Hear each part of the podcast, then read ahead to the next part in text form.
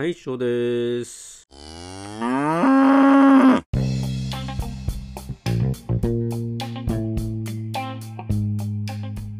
以前ね、あの、寮の話したと思うんですよ。寮。あの、学生寮ね。留学すると、あの、学生寮で絶対皆さん、最初はね、あの、後にね、あの、アパートに移る人でも、本当入学当時は絶対寮に暮らしてる人多いと思うんですよ。大学院生でなければね。で、まあその電話がきついなみたいな話したと思うんですけど、で、その時に、やっぱね、あの、学校で学んだ英語って違うみたいなんですよ。で、最近 TikTok でね、あの、本当アメリカ人がね、あの、英語を教えてくれるんですよ。まあ、あの、もち会話じゃないですけどね、もちろんその一方通行なんですけど、あの英語の教材とか e ラーニングでもね、やっぱり、あの、あれって自然じゃない英語らしいんですよね。うん。えー、だから、あの、その電話がかかってきた時にね、あの、どんな風に受け答えるかって前ちょっと話したことあるんですけど、私がね、あの、教科書に載ってなかったことですよね。あの、なんとか、誰々さんいますかって時に、あの、スピーキングっていうのっていうのは教科書で、教科書で習ったかもしれないんですけど、それよりもね、よくよく使われてたのが、まあ、男の人だったら、あの、例えば私は、あの、ショーっていう名前だと、なので、is show there って聞かれるわけですよね。ショーいますかっていう意味なんですけどね。そしたら男だったら this is he って言うんですよね。で、女性だったら this is she って言うんですよ。それをね、よく聞きました。でこれ、この表現って教科書なかったなと思ってね。this is he って。その並び、文法で OK なんだって思いました。だから he ってなんか絶対に文章の最初にしか来れないって思い込んでたんですよ、私は。ね。だけどそのルームメイトが This is he って言った時に、あ、そうなのあるんだと思いましたね。そんなのあるんだっていうね。うん。だから、それがちょっとね、あの、本当に自分の中ではね、目から鱗。で、まだ、あの、もちろんこれからアメリカ行く人、それから駐在に行く人でも、まあ今はね、家電っていうのがもうほとんどないから、あの知らない人からかかってくるってことは少ないと思いますけど、まあ携帯でもね、あの、翔さんいますかみたいな、例えばかかってきたとしたら、あの、This is he っていうふうにね、えー、いうふうに答えると、向こうの人と同じ英語ですよっていうことですね。あとはね、うーん、よく、よく使われてたっていうのかな。私ね、あの、もしかしたらね、英語の教科書に載ってたかもしれないけど、全然覚えてないくて、アメリカでよく使ってたのはね、前も言ったか、ちょっと覚えてないんですけど、be supposed to ですね。何々 suppose、何々、何々をする、何々であるということになっているという意味なんですよ。だから、あだから、I'm supposed to っていうふうに言うと、あ自分は何々をすることになってるって意味になるわけですよね。で、その表現をね、すごくよく使いましたね。はい。教科書に載ってたかな。で、私その時に、あの、覚えてないんですけどね、えっ、ー、と、まあ、よく聞いた時にね、その話、そういう会話をよく聞いた時に、そんな表現があるんだと思ったぐらいだから、多分英語の教科書であんま見てないんじゃないかなと思いますね。それから、今までね、大学、まあ受験でも、あの、普通に教科書でもね、学校の教科書でもよく出てきた should, should ね、should。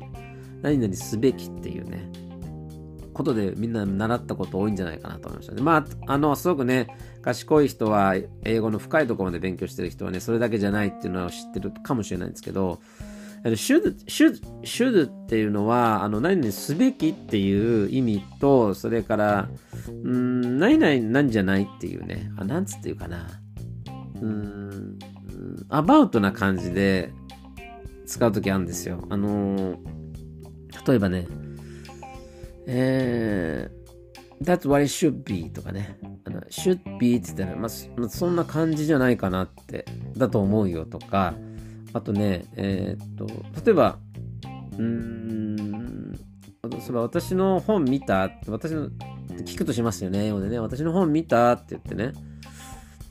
で聞かれた時に、あ、見たよって言いますよね。で、どこ、どこで見たって言った時に、あの、特定のとこが覚えてない。だけど、ここら辺で見たって言った時に、should be around とかって言うんですよ。should be around。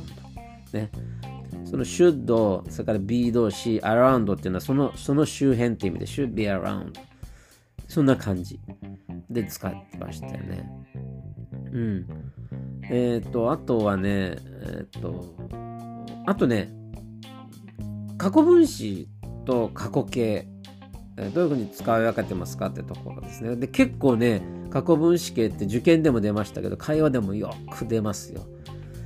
なので、あの、ニュアンスの違いを言っときますけど、例えば、じゃあ、あの、Did you see my magazine? っていうふうに、Did you see my magazine? マガジンってこう、聞きますよね。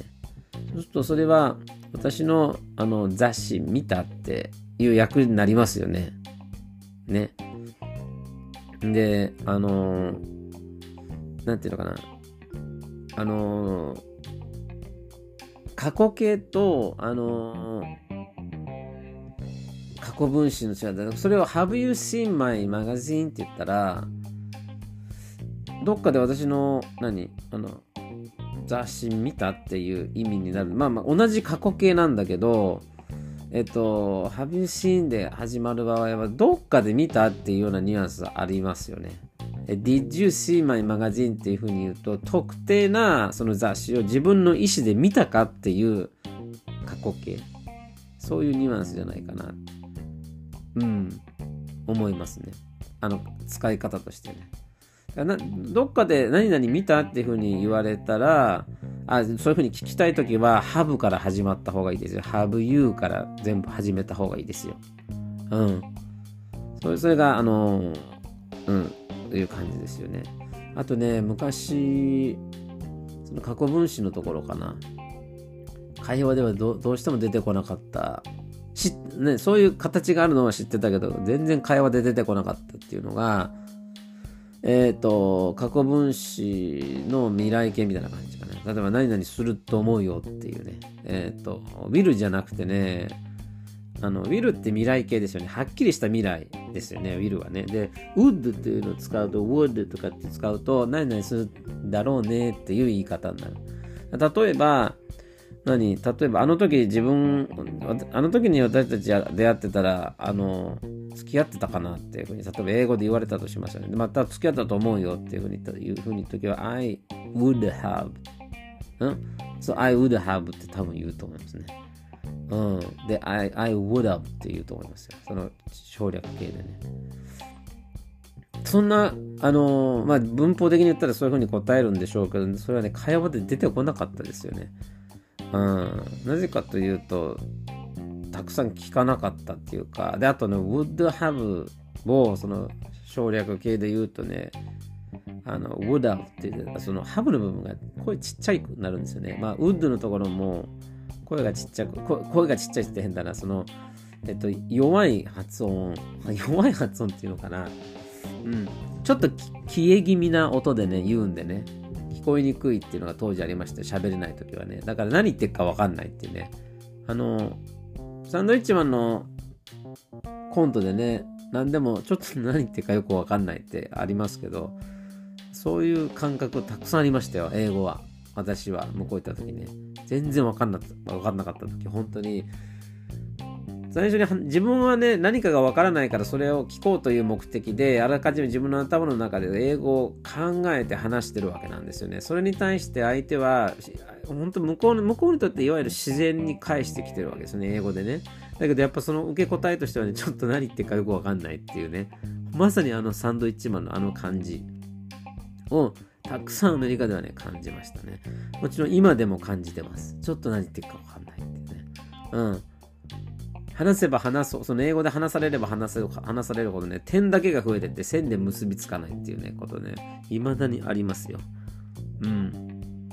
でもまあ、あのその英語ね、あの be supposed to とかね、should の使い方とかね、should be とかね、うん、あと、うーん、なんていうのかな。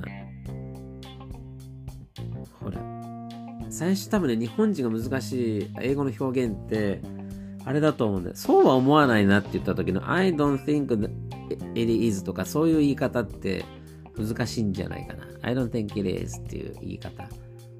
うん。その do not のところの場所が違うっていうね。英語ってそういう風にできてますよね。違うんじゃないかなと思うっていう風に日本語で言うと、思うは肯定文だから、あの、I, I think it is not っていう風な言い方するますよね。多分ね日本人の頭の中で言うと。でも英語では、あの、it is っていうのが肯定文になって、それをあの否定する、えー、思わないっていう風な言い方で表現をする。で、I don't think it is っていう言い方をするのが普通なわけなんですよ。その表現を普通に言えるようになるまでもうあの10年以上もかかってますよもう20年近くかかってます私はねそれぐらいやっぱスピードが遅かったですよねうんそのああとね TikTok で学びましたよ英語っぽく聞こえたいんだったらってあの教科書では習った英語を忘れなさいっていう内容でしたであの、準備できたっていう表現で、多分教科書に出てるの Are you ready? って言いますよね。Are you ready? って言ってね。あれ使わないみたいですね、あまりね。で、で、なんか、You good? って言う言うみたいですよ。You good? うん。で、あの、私があの、えっと、カスタマーサポートのね、時のよく使った、えー、あの、英語でね、あの、カスタマーサポートで、あカスタマーサポートでね、こあの、まあ、回答していくわけなんですけど、で、これができて、まあの、例えば、今こういう状況になってるんで、こういう不具合があるんで直したいんですけど、どうしたらいいですかっていうふうに言いますよね。じゃあ、3つのことやってくださいと。1、こういうことやって、2、こういうことやって、3、こういうふうにやってみてください。で、it should be good to go って言うんですよね。で、その表現はすごくよく使いましたね。さっき、ここでの should っていうのはさっき言った何々だろう、何々のはずだよっていう意味の should なんですよね。ただこの3つのことをやれば、あのー、うまくいくはずだよっていう言い方なんですよ。should be good to go ってね。その good to go っていうのはすごくよく使ってましたね。はい。で一方でね、その日本で勉強していた教科書にはあまり載ってなかったような気がしますね。good to go っていう表現。あの、いつも教科書には Are you ready? って、うん、You ready なんとかとかって出てたけど、You good? っていう風に言うことの方が、確かに向こうは使ったかなって思う。Are you ready? ってね、実際にほんと聞いたことで、17年間いてほとんど聞いたことなかったですよね。うん。TikTok 聞くまでね、見るまでね、確かにそうだなって、TikTok 見て思いました。うん。あとなんだっけな、そうそうそうっていうのあったな。忘れちゃったんですけど。でも、英語で勉強したい人はね、TikTok 見るといいですよ。あの、本当に英語を教えてくれてる。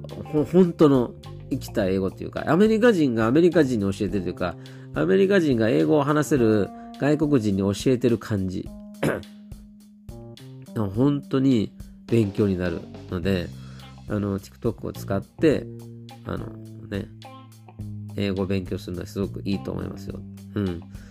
まあそんな感じでですね、もうこのなんだろう、留学の豆知識っていうね、タイトルでね、あの全然留学のことの方が少ないんじゃないかっていうね、感じになってきましたけど、まあ久しぶりにね、英語の話してみました。それでは。